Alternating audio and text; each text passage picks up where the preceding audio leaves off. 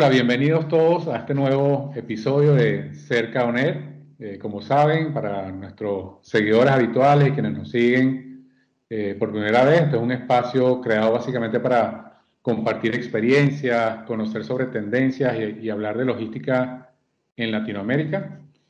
Eh, hoy pues tengo el, gran agrado de, contar con la compañía de, de Mario Muñoz. Mario pues tiene una gran experiencia en, logística, en cadena de abastecimiento, más allá de su formación eh, tanto en el área de tecnología como, como en cadena de abastecimiento. Eh, pero pues Mario, conozco de, tu trayectoria, pero no quiero ser yo quien, quien, quien te quien detalle, quiero aprovechar el espacio pues para darte la bienvenida y que nos puedas contar un poco sobre ti, sobre tu carrera profesional y cómo, cómo te has desenvuelto en este mundo de, de la logística de la cadena de abastecimiento. Dale, eh, bueno, te quito muchas gracias José Luis por la invitación, un agrado poder conversar contigo estos, estos minutos. Eh, a ver, eh, yo el año 99 estaba terminando mi carrera de construcción en la Universidad de Santiago y había llegado a Chile eh, la empresa Home Depot de, mejoramiento del hogar y estaba abriendo la sucursal de Parque Arauco, entonces yo pasaba todos los días por ahí y eh, me llamaba la atención porque no, no, no entendía muy bien eh, qué es lo que hacía. conversando con un amigo, entendí un poco lo que hacían, me presenté para ver si podía hacer mi práctica profesional ahí y en octubre del año 99 ingresé a Home Depot Chile. Y bueno, me gustó el retail, me gustó la tienda, me gustó eh, las actividades de la tienda. Eh, yo empecé en el área de, de operaciones, eh, pero una de las cosas que más me gustó fue entender cómo se, cómo se abastecía la tienda, cómo se, cómo se compraba. Así que una vez titulado me, me, me di a la tarea de estudiar ingeniería en informática eh, para entender esto de los software y, cómo aportan al desarrollo organizacional. Así que eh, estando, estando en esa carrera, bueno, eh, Home Depot al poco tiempo sale de Sudamérica, la operación la controla Falabella y al poco tiempo Falabella adquiere Sodimac. Así que termino en una fusión con una cadena de retail de mejoramiento del hogar, la más grande en Chile, y con un plan de expansión tremendo y se me invita a formar parte del área de abastecimiento tienda, como subgerente de esa área. Así que eh, toda la, eh, todo el conocimiento que tenía de la operación de la tienda me sirvió muchísimo. Y por otro lado, eh, estaba adquiriendo los conocimientos de la ingeniería software, el desarrollo de proyectos, el análisis de las bases de datos. Y mi primera tarea fue armar un software in-house para abastecer las tiendas de, de Soyman. Que así partí en, en cadena de abastecimiento. Estuve ahí eh, como 10 años más o menos en, en, en ese rol, donde armamos eh, el equipo de compras de las tiendas. Eh, y mientras este equipo de compras iba desarrollándose, nosotros íbamos implementando mejoras en los procesos para que las compras fueran cada vez más certeras. hablamos de eh, category management, eh, generación de planograma, análisis de rentabilidad, desarrollo de empaque. Eh, bueno, y terminó ese proceso finalmente con una compra de un software de replenishment para centralizar la compra y hacerla desde la oficina central de manera automática.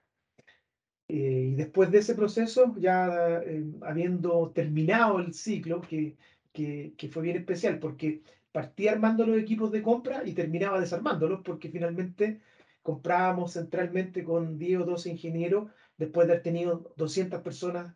de Arica a Punta Arenas comprando en las sucursales.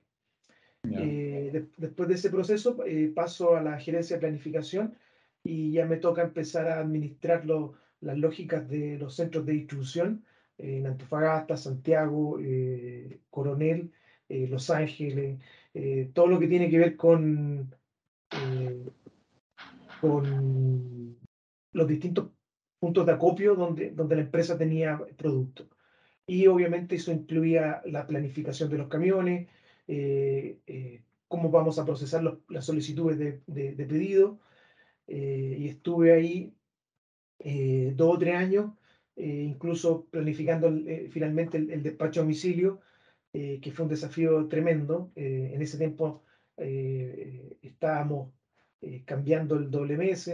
alcanzamos, en ese momento fuimos la primera empresa del mundo que implementó el WMS de Manhattan en el año 2017. Eh, aprendimos mucho de la automatización, eh, sobre todo de cara al e-commerce, y eh, terminó con lo, con lo, que yo te decía, con el gran impacto que tuvo la pandemia, con el crecimiento exponencial de los despachos a domicilio, el click and collect, los retiran tienda. en ese momento salgo de, de Sodimac y eh, estuve un tiempo descansando después de 20 años de trabajo y apareció este proyecto de, de implemento donde estoy ahora como gerente corporativo de abastecimiento y logística, que es un poco reconectarme con una etapa anterior ya que ya viví, que es aportar al, al desarrollo y al crecimiento de la organización. Así que la verdad es que así han sido casi 23 años de trabajo muy, muy, muy interesantes. Sí, eh, Mario, de hecho interesante porque por lo que nos comentas, has tenido la oportunidad de, vivir la, cadena de abastecimiento eh, en retail específicamente en cada uno de sus procesos, de sus elabones, o sea, en, el abastecimiento, eh, en la logística del centro de distribución, en transporte, en la última milla, en la tienda como tal, ¿no?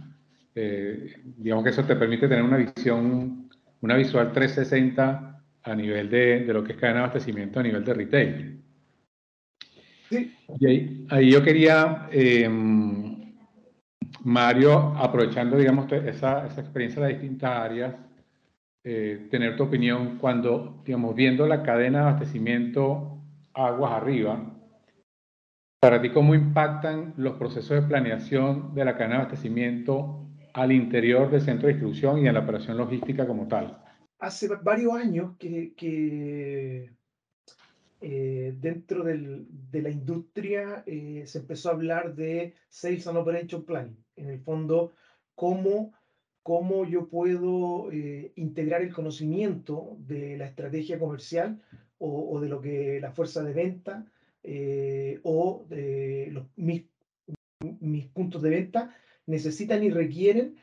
cómo esa información la puedo integrar en, mi centro de distribución para optimizar mi proceso. En mi experiencia, nosotros hicimos eh, un proceso quizás no todo lo formal como lo explica la bibliografía, o no apoyado en un software, porque hoy día hay, hay software de replenishment que te apoyan en eso, eh, pero hicimos, hicimos una, planeación eh, que en mi experiencia sirve mucho, sobre todo en el proceso de optimizar los recursos dentro del centro de distribución,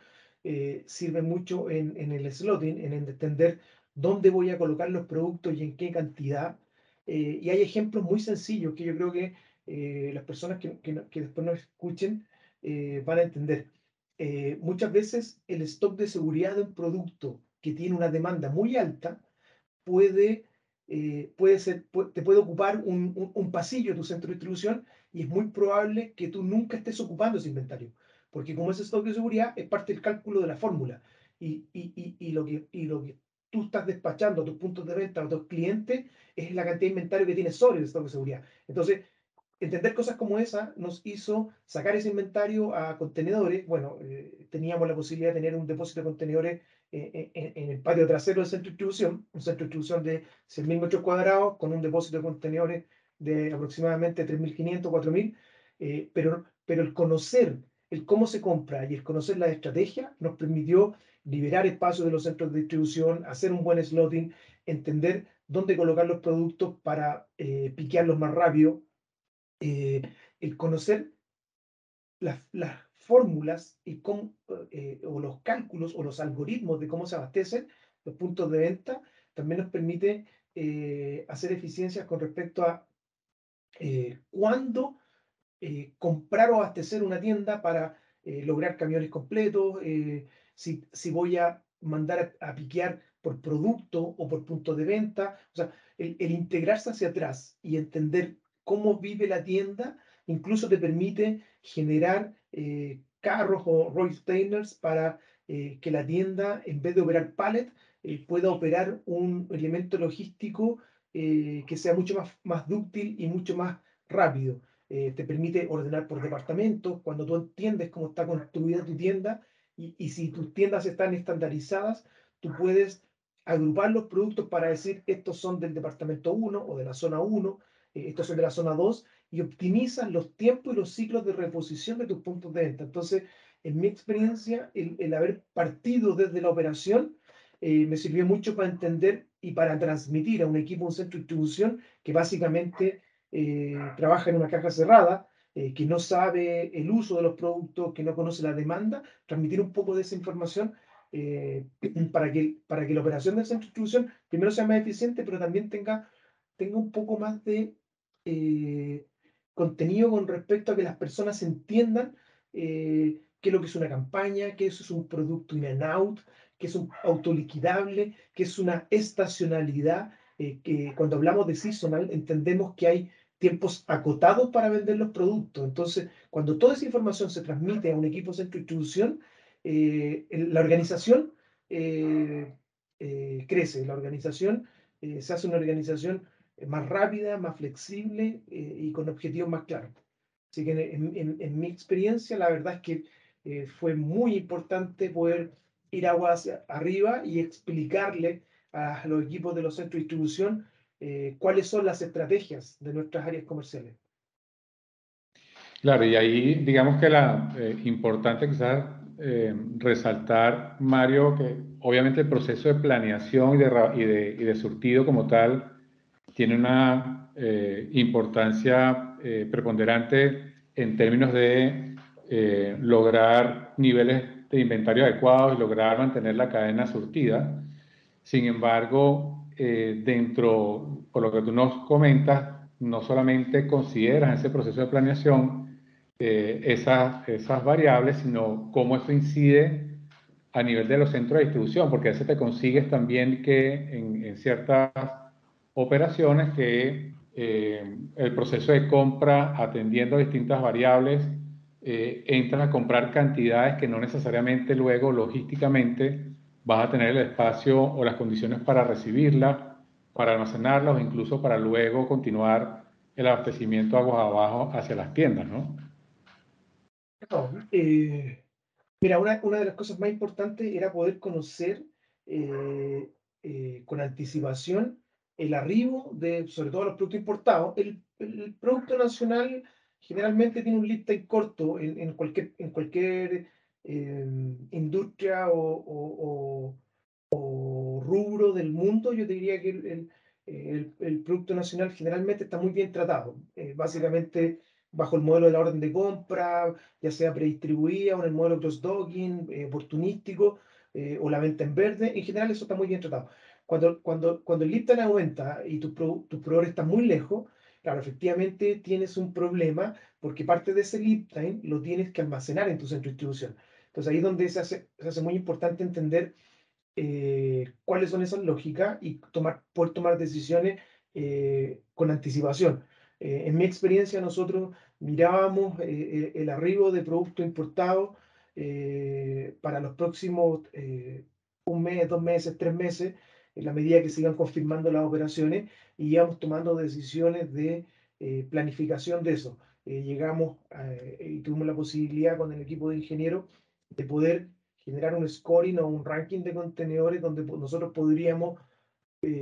priorizar unos sobre otros en base a qué tan importantes son para la organización, eh, cuál es el contenido, eh, eh, el entender el, el, metabolismo de la tienda y en mi caso también haber podido entrenarme en category management, entender los roles de las categorías, me, permite, me permitió asesorar al equipo comercial para poder decir, mira, en realidad no tenemos que, te voy a dar un ejemplo muy, muy, muy común en Chile de Navidad, no tenemos que traer un, un, un contenedor lleno de puros pinos, podemos traer un contenedor que tenga pinos, luces, esfera, eh, guirnalda, bueno, de, forma tal que yo con un contenedor o con un par de contenedores que le manda a cada tienda, puedo armar la exhibición y armar la propuesta de valor eh, sin que la tienda tenga que recibir los 20 contenedores que significa la campaña, porque esa campaña eh, dura 5 o 6 semanas. Entonces, es un plazo acotado donde hay que recibir mucho inventario. Entonces, el conocer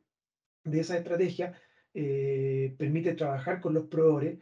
consolidar los despachos en, los puertos de origen y poder eh, generar el mix correcto en cada contenedor para que la tienda, recibiendo el menos volumen posible, pueda montar la propuesta de valor. es parte de un aprendizaje, obviamente cometimos muchos errores en el comienzo y, y, muchas veces teníamos que recibir 40 o 50 contenedores para poder armar una propuesta de valor. Y con el tiempo fuimos obviamente aprendiendo eh, eh, yo como un informático eh, me gusta el manejo de las bases de datos, de analizar la data para llegar a obtener conclusiones sobre cuáles son las cosas a mejorar. pero, pero el conocer la definición de surtido y cuáles son las estrategias te permiten transferir la información y tomar buenas decisiones con respecto a llegar con el menor inventario posible a puntos de ventas que por lo general, eh, eh, no, no, no hacía el modelo inicial de Home Depot, que eran tiendas con unas áreas de recepción y unos patios muy grandes, pero en la medida que se ha ido desarrollando la industria del mejoramiento del hogar las tiendas por departamento en Chile, las áreas de recepción se han ido definiendo como áreas de tránsito. Eh, y cada vez el valor de metro cuadrado, obviamente, te hace minimizar el, el, el, back office y maximizar las salas de venta. Entonces, cada vez hay menos espacio donde operar. Entonces cada vez se hace más importante el tomar una buena decisión y mandar el inventario justo, preciso eh, y en los tiempos que, que, que, también es otra es otro variable eh, complicada, porque Chile no es un país que opere 24 eh, horas. de hecho, hay muy poquitos lugares o básicamente supermercados que te permiten tener disponibilidad 24 horas. Casi toda la industria, sobre todo el comercio, está en un horario eh, acotado, donde eh, hay mucho tránsito vehicular, entonces eh, es difícil llegar con los camiones a, los puntos de venta. De acuerdo. Sí, interesante esa, esa experiencia, definitivamente un valor importante en el tema de, de, de, la planeación y del surtido en la cadena.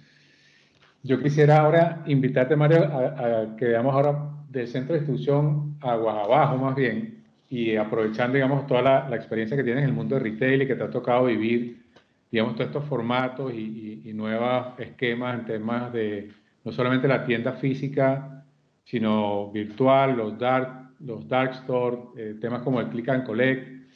y, compartirnos un poco cómo desde el, desde el centro de distribución, de la logística central, eh, ayuda a atender todos estos distintos modelos y, y, esquemas que, han, que se han venido presentando en el retail. Ha sido un, un, proceso muy vertiginoso que eh, nos ha obligado a ser muy creativos, a, a, a, usar mucha matemática y mucha ingeniería con respecto a los procesos para, por ejemplo, hoy día tener un despacho en el mismo día. Eh, hoy día eh, con el tipo de producto que manejamos, que los repuestos para buses y camiones son complicados, estamos hablando de parabrisas, de ejes, de llantas. Bueno, hoy día eh, eh, logramos implementar ya hace un par de meses eh, que el cliente compre en un horario AM y nosotros podamos estar llegando, al menos en la región metropolitana, en horario PM. para eso, claro, la experiencia en, en, en, en estos en la planeación de estos procesos nos sirvió muchísimo. Eh, experiencia desde eh, eh, los vehículos con los cuales despachamos y administrar esa información eh, cuando, uno, cuando uno hace la ruta y cuando manda a piquear. O sea, tener la posibilidad de entender antes de que las cosas ocurran que cierto volumen que ubica el camión va a cierta ruta y esos productos, y no más ni menos, eh, son los que mandamos piquear eh, en cierto horario. Eh, eso nos ha funcionado muy bien, nos ha hecho poder dimensionar bien la flota y nos ha hecho también poder sacar camiones completos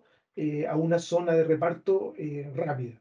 el estudiar las transacciones también nos, nos, nos, ha hecho entender que el slotting de la tienda es distinto del slotting del e-commerce o, o, del click and collect. cuando, cuando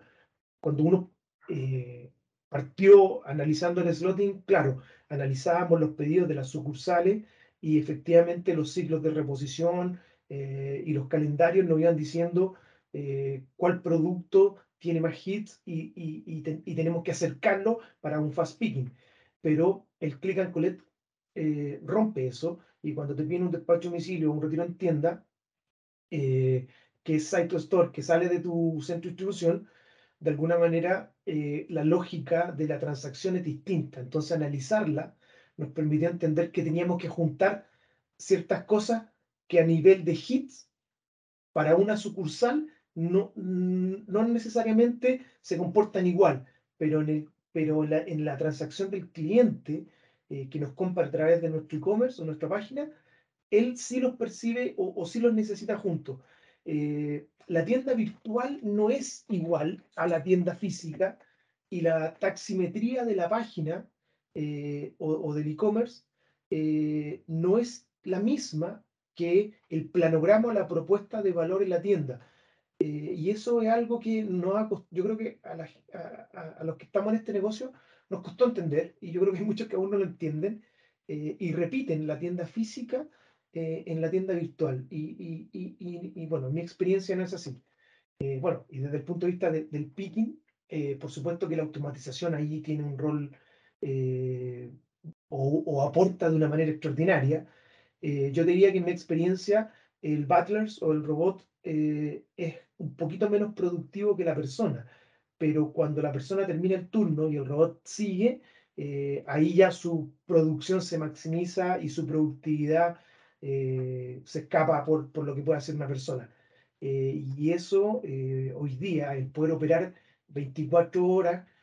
o, o, tres turnos al día, eh, con el apoyo de, de, automatización, eh, la verdad es que yo creo que marca la diferencia. Lo bueno es que la automatización ha ido eh, bajando las barreras de entrada que eran altísimas con respecto a la infraestructura. Hay más conocimiento, hay más personas que han planificado, que han programado o que se han capacitado, hay más modelos y la verdad es que hoy día en automatización ya ya, ya es una locura. O sea, eh, ya este pequeño robot que levantaba la estantería y, y, lo, y lo, lo, acercaba a la persona, eh, eh, un poco ya está como siendo desplazado por estos robots que trepan los racks, sacan las cajas, o los drones que hacen inventario recorriendo los pasillos. No, la verdad es que yo creo que el e-commerce y esta explosión que generó la pandemia empujó y aceleró el desarrollo tecnológico, pero también el conocimiento de cómo compra tu cliente eh, y que no necesariamente el cliente que va a la tienda física compra igual en tu tienda virtual. Yo creo que ahí es muy importante entender eso y generar eh, cierto orden o disposición de los productos para ojalá eh, cada transacción que te llega, tú puedas anticiparte y poder entender para la tienda física cómo haces tu slotting y cómo lo haces para tu, tu tienda virtual. Es un mundo, yo, yo te diría que todavía falta mucho, muchísimo por, por entender. Eh, los clientes están cada vez más exigentes. Eh, nosotros eh, nosotros soportamos o damos servicio a las empresas de transporte, a las empresas de buses, y eso no puede parar. Entonces tenemos un desafío de ir cada vez acotando los tiempos y ojalá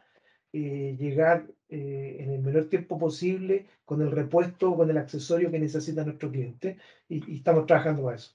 Sí, y ahí definitivamente el desafío es grande. Sin embargo, Mario, lo que hemos conversado, eh,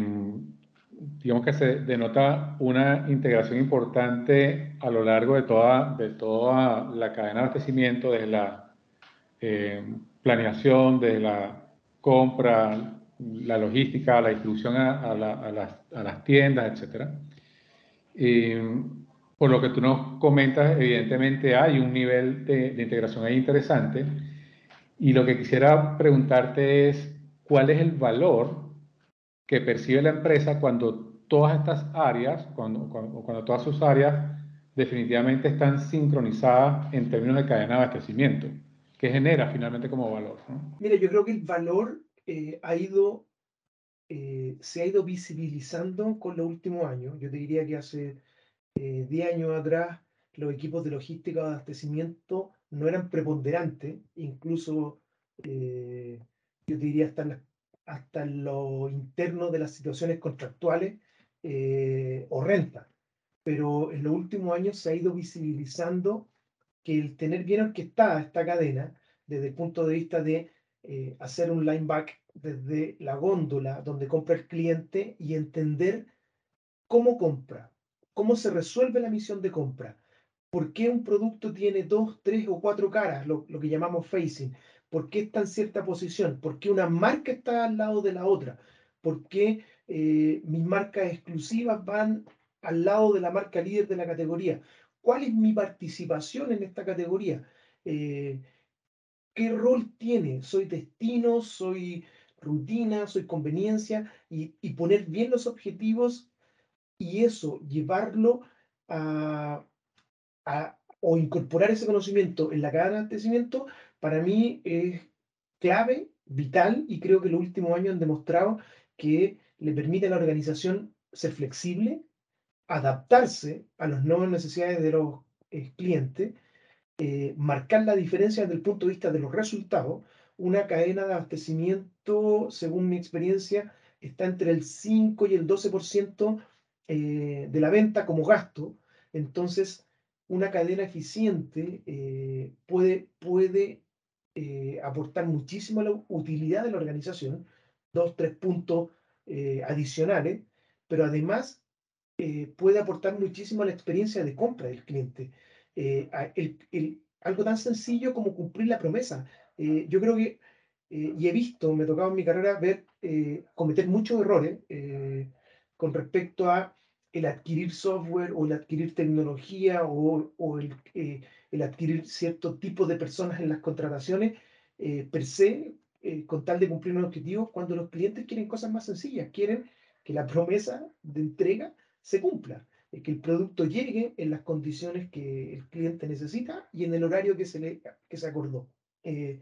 y, yo creo que una organización que tiene bien equilibrado este proceso es una organización que saca ventaja, que se mueve más rápido, que se hace más liviana. Eh, de hecho, eh, yo converso mucho con mi jefe con respecto a la estrategia antigua de abrir puntos de venta, arrendar metros cuadrados o comprar metros cuadrados de terreno, comprar equipamiento, comprar mercadería eh, cuando no necesariamente lo que necesitamos eh, para satisfacer la necesidad de los clientes es eso. Eh, quizás los clientes requieren de cosas más sencillas, pero nosotros, dentro de nuestra falta de visibilidad, lo hacemos complejo. Entonces, yo le doy mucho valor a integrar este conocimiento y creo que la organización gana muchísimo cuando lo entiende, cuando,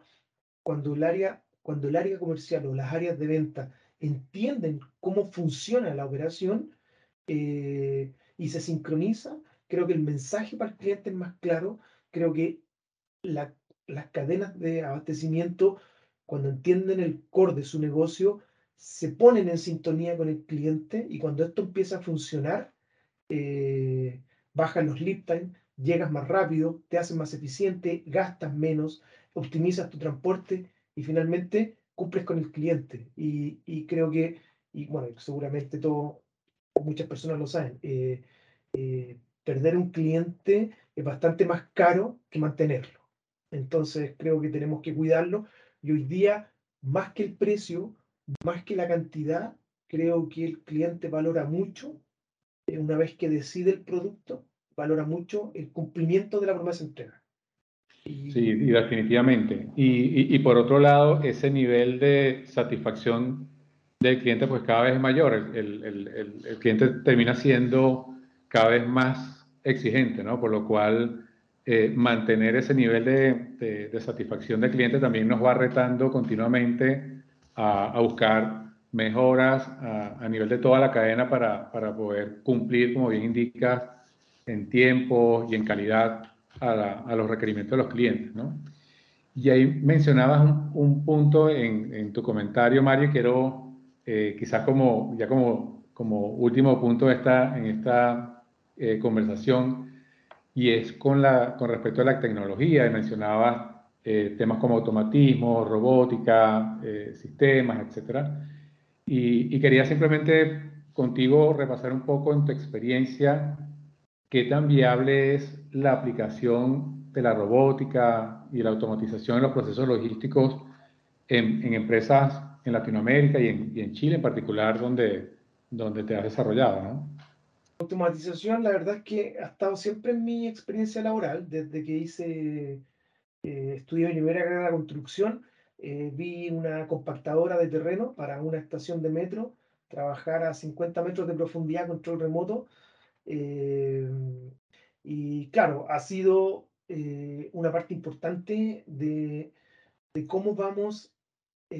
cómo vamos logrando que las, que las cosas que realmente tienen valor las hagan las personas y las cosas que son un poco más rutinarias o más monótonas las podamos transmitir a, a ciertos procesos como los RPA eh, o a cierta automatización que eh,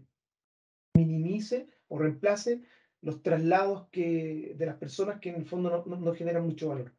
Eh, inicialmente, claro, eran, eran proyectos eh, carísimo, con poco, al menos en Chile, con pocas personas que tuvieran el expertise para ejecutarlo. Pero a la medida que han pasado los años, eh, la tecnología se ha hecho más, más cercana eh, y hay un poco más de conocimiento, yo te diría, sobre los mismos errores que cometieron las personas que empezaron a liderar el automatismo. pero yo creo que hay, hay, un, hay una posibilidad tremenda eh, a mí me gusta la combinación del automatismo con, con el equipo de personas. Creo que eso también eh, las organizaciones lo tienen que ver desde el punto de vista de eh, un complemento para que nuestros equipos de trabajo, nuestros colaboradores puedan percibir trabajos de, donde aporten con su intelecto, por ende sean mejor, y, mejor remunerados y, y, y, su aporte sea en base a eh, las capacidades y el conocimiento que tienen y obviamente la eficiencia que te da el automatismo te permite eh, ser más rápido o hacer más eh, o tener una operación más continua o mejorar tu continuidad operacional hay, bueno, y en, automatismo hay, hay, hay, hay cosas que, puedes reemplazar las grúas, puedes reemplazar el movimiento pallet, puedes acercar o mover eh, o alejar estanterías. Eh, la verdad que ahí hay, hay, hay muchos, puedes hacer inventario eh, sin ocupar personas, puedes iluminar y, tener todo etiquetado con, con, con, etiquetas especiales para poder leerlo en tiempo real o on demand. Eh, mira, hay, hay de todos los sabores y yo te diría que creo que la decisión de invertir en proyectos de automatismo es una, es una decisión de madurez eh, y, de madurez organizacional, de entender eh, primero si tu organización es capaz de ejecutar un proyecto así, cuánta entropía o cuánta crisis le genera a los equipos de trabajo y tienes que conocer tu organización para saber cuánta crisis soportan sin afectar a los procesos y a los clientes. Y tienes que entender también si tienes dentro de, tu equipo de trabajo personas que sean capaces de liderar proyectos así, eh, manteniendo los pies en la tierra y, la humildad con la que hay que enfrentar los desafíos. Eh, yo creo que Chile está avanzando en eso. Eh, hace poco eh, o, en estos días anda circulando el video del Centro de Instrucción de Mercado Libre. Eh, hay un enamoramiento en este país por, por esa empresa y, por su promesa y por, por, lo, que, eh, por lo que logra transmitir. y yo creo que, que está bien. a mí me gusta, pero no lo considero un objetivo, lo, lo considero una herramienta.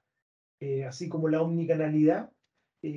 por sí sola no es nada, porque es el cliente el que tiene que decidir. Por supuesto que las organizaciones tenemos que ser omnicanales y ofrecer la mayor posibilidad o la mayor cantidad de canales o de formas para acercarnos a nuestros clientes. Pero, pero finalmente podría ser un solo canal eh, y no es un objetivo. Para mí son herramientas. Eh, pero creo que es parte de la madurez como todo. Y, bueno, eh, Chile es un país que asimila rápido la tecnología, es cosa de ver la cantidad de celulares que hay, el parque automotriz y esas cosas. Entonces, creo que, creo que aquí el automatismo tiene mucho más para desarrollarse. Eh, definitivamente. Específicamente a cada negocio. Sí, y definitivamente creo que, que, que, está avanzando de manera acelerada también el tema de, de, automatismo, de robótica, de tecnología en general en, en el área logística. Mario, eh, excelente todos tus, comentarios, eh, te agradezco muchísimo. Yo creo que cada uno de los puntos que hemos apenas tocado por encima nos darían como para tener una, una sesión y, profundizar un poco más en cada uno de ellos y espero que nos dé el espacio más adelante en futuros eh, capítulos para, para, que conversemos nuevamente. Quiero agradecerte sobre la manera porque ha sido súper ilustrativo todos tus comentarios. Em, así que muchísimas gracias por, por, acompañarnos, por estar en este episodio de hoy. Em, y pues dejarte abierta la invitación a que tengamos espacio para conversar nuevamente. No, de nada, muchas gracias. Eh, se nos pasó el rato volando. Y claro, eh, cada capítulo o cada tema se abre en un mundo de, de experiencias y de cosas que revisar que son súper interesantes. Así que eh, reitero el agradecimiento por la invitación y por supuesto eh, estamos disponibles para seguir conversando el tema. Gracias Mario y gracias igual a todos nuestros seguidores. Espero que disfruten este, este episodio y eh, nos volveremos a ver. Gracias. Chao.